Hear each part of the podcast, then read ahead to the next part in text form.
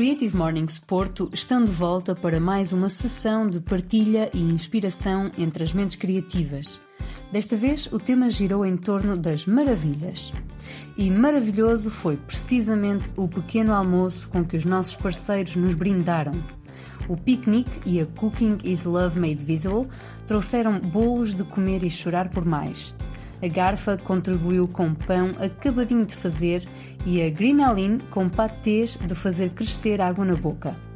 Para rematar, a Honest trouxe iogurtes caseiros cheios de sabor e os brigadeiros ficaram a cargo da Brigadão.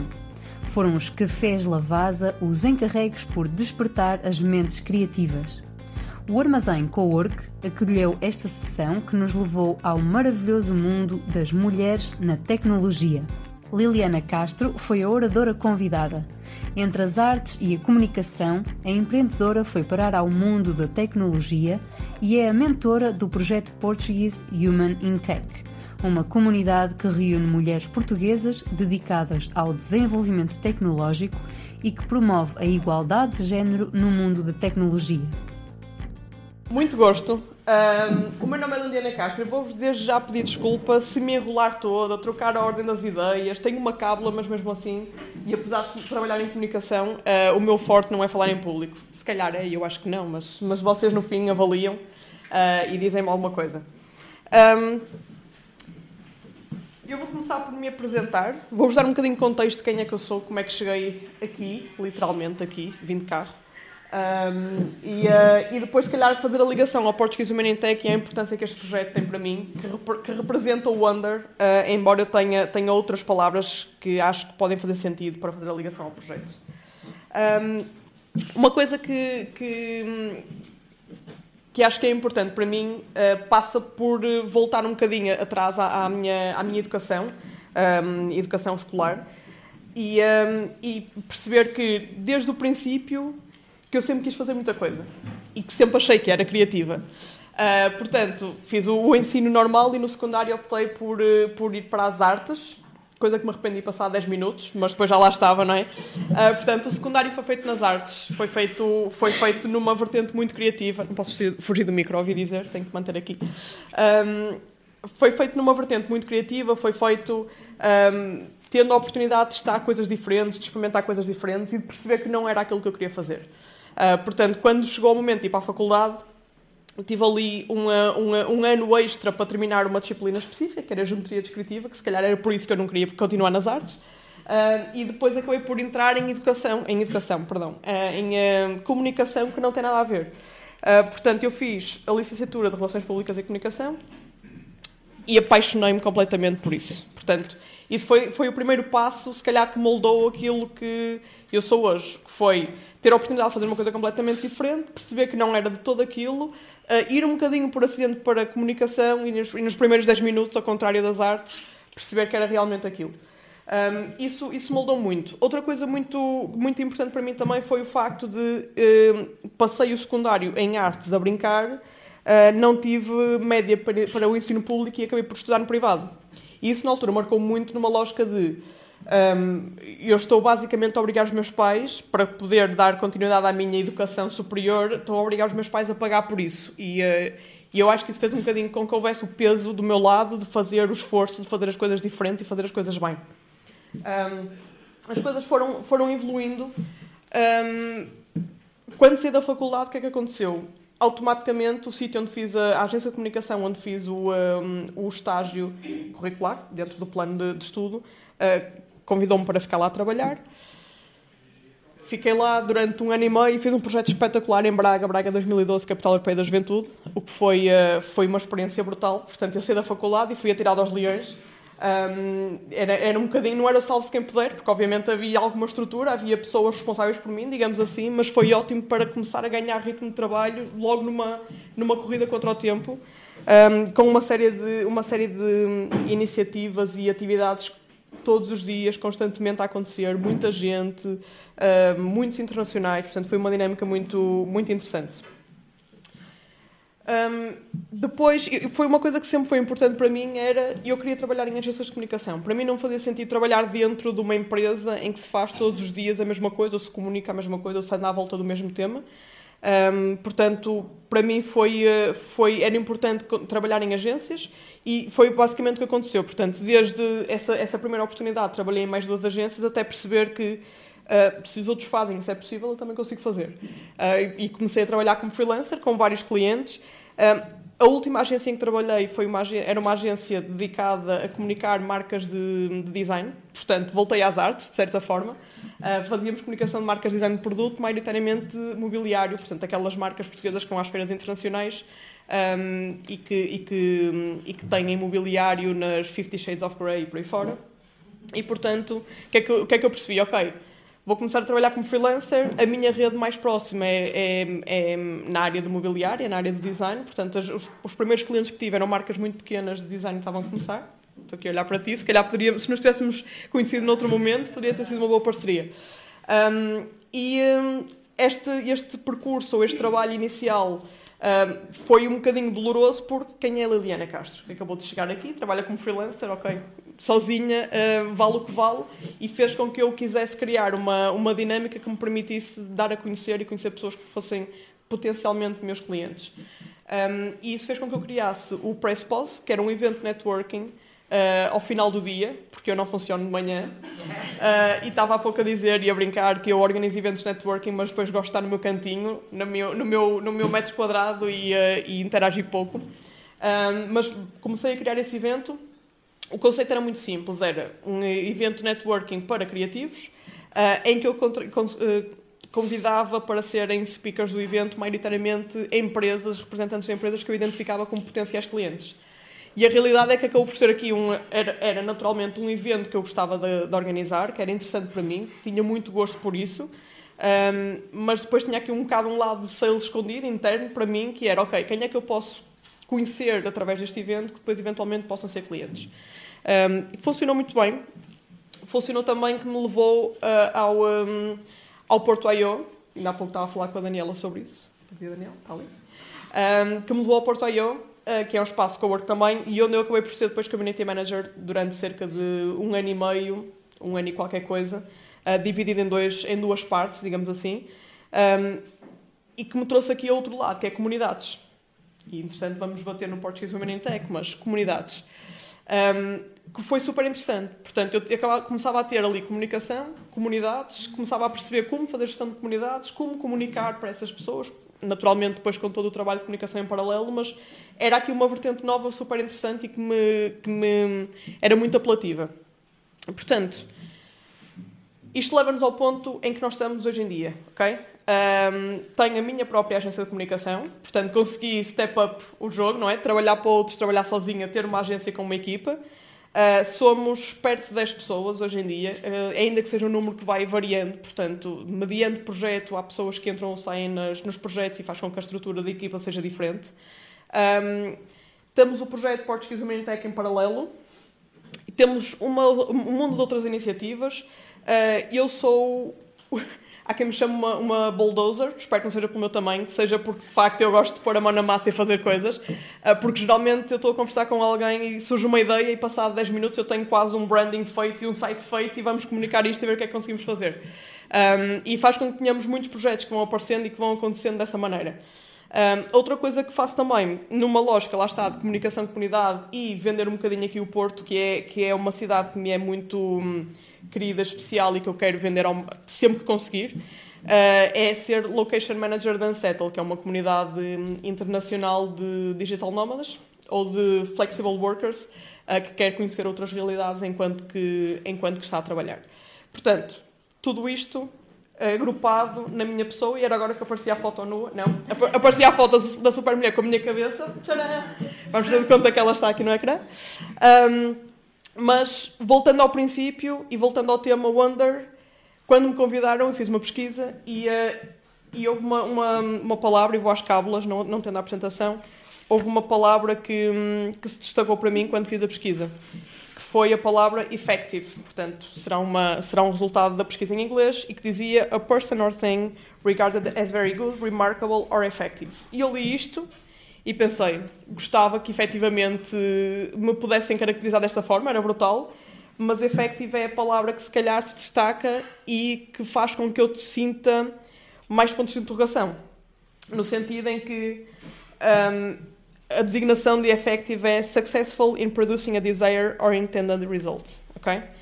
E, uh, e quando penso nisso, penso, ok, qual é o tema, qual é a área em que eu posso ser mais effective? De que forma é que eu posso ser mais effective?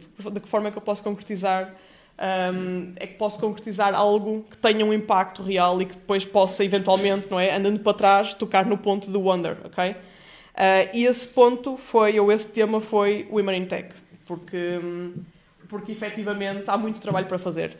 Um, o Portuguese Women in Tech surgiu um, quando compreendi, quando me tocou na ferida, digamos assim, uh, o uh, trabalho que ainda é preciso fazer para dar palco às mulheres que existem em Portugal. Obviamente de forma global, mas estando nós a trabalhar mais, mais próximo de, de, do ecossistema tecnológico, mulheres na tecnologia. Um, portanto, quando percebi isso e em conversa com outras pessoas que, depois que se envolveram no projeto e que hoje em dia uh, empurram o projeto para a frente comigo, um, a pergunta era como é que nós podemos fazer mais? O que é que pode ser feito? De que forma é que nós conseguimos dar palco a estas pessoas? De que forma é que nós conseguimos uh, fazer valer o facto de existirem mulheres no ecossistema tecnológico? Um, e foi assim que nasceu a iniciativa. Portanto, aquilo que nós tentamos fazer enquanto Portuguese Women in Tech é um, criar iniciativas que promovam a visibilidade das mulheres, cada vez mais focando em, em, temas muito específicos que vamos compreendendo que são um, um problema, como por exemplo um, unconscious bias, que é uma das coisas que cada vez temos falado mais, que é olhar para dois currículos, um tem o nome de um homem e uma mulher, o perfil é exatamente igual e provavelmente é o homem que é contratado. Portanto, há uma série de coisas que nós vamos identificando que são, uh, que são efetivamente necessárias mudar para conseguir continuar a avançar e, cons e conseguir dar a visibilidade e a, e a, força às mulheres que efetivamente eles precisam. Uma coisa que nós costumamos dizer muitas vezes é uh, quem nos dera que este trabalho não fosse necessário. Portanto, era sinal que nós estávamos efetivamente todos em linha e que não estávamos claramente abaixo dos homens, entre aspas, no sentido em que uh, há mais homens, têm mais oportunidades uh, no ecossistema tecnológico. Uh, as mulheres que têm acabam por ter depois trabalhos de back-office e não necessariamente de, de, palco, digamos assim. Um, e, portanto, de que forma é que nós conseguimos mudar isto? E a forma que nós encontramos para mudar foca-se em diversos pontos e em, diversas, em diversos públicos específicos. Uma coisa que nós percebemos automaticamente foi se o bebê nasce e é menina veste rosa e é menino veste azul, começou aí o problema. Ok? Uh, se eu vou comprar presentes no Natal nos 50% de desconto do continente yes. uh, e compro uma Barbie para a menina e um carrinho para o menino, temos aí um problema. Ninguém está a dizer que isso não pode acontecer, mas se a menina recebe a Barbie, também pode receber o carro que vai levar a Barbie ao baile, whatever, não sei. Há aqui uma série de coisas e de estigmas que têm que ser mudados. E o trabalho começa muito cedo. Um, dentro daquilo que nós temos a oportunidade de fazer e do apoio que temos de várias uh, entidades com quem temos trabalhado, fomos tentando desenvolver projetos que um, respondam a essas, essas questões. Uh, um deles é o booklet, Portuguese Women in Tech Booklet. A primeira edição foi feita em 2017 com o apoio da Câmara Municipal do Porto e ano passado fizemos uma segunda edição com o apoio da EDP. Por acaso deixei-os no carro, trouxe alguns exemplares, mas daqui a pouco posso ir buscar.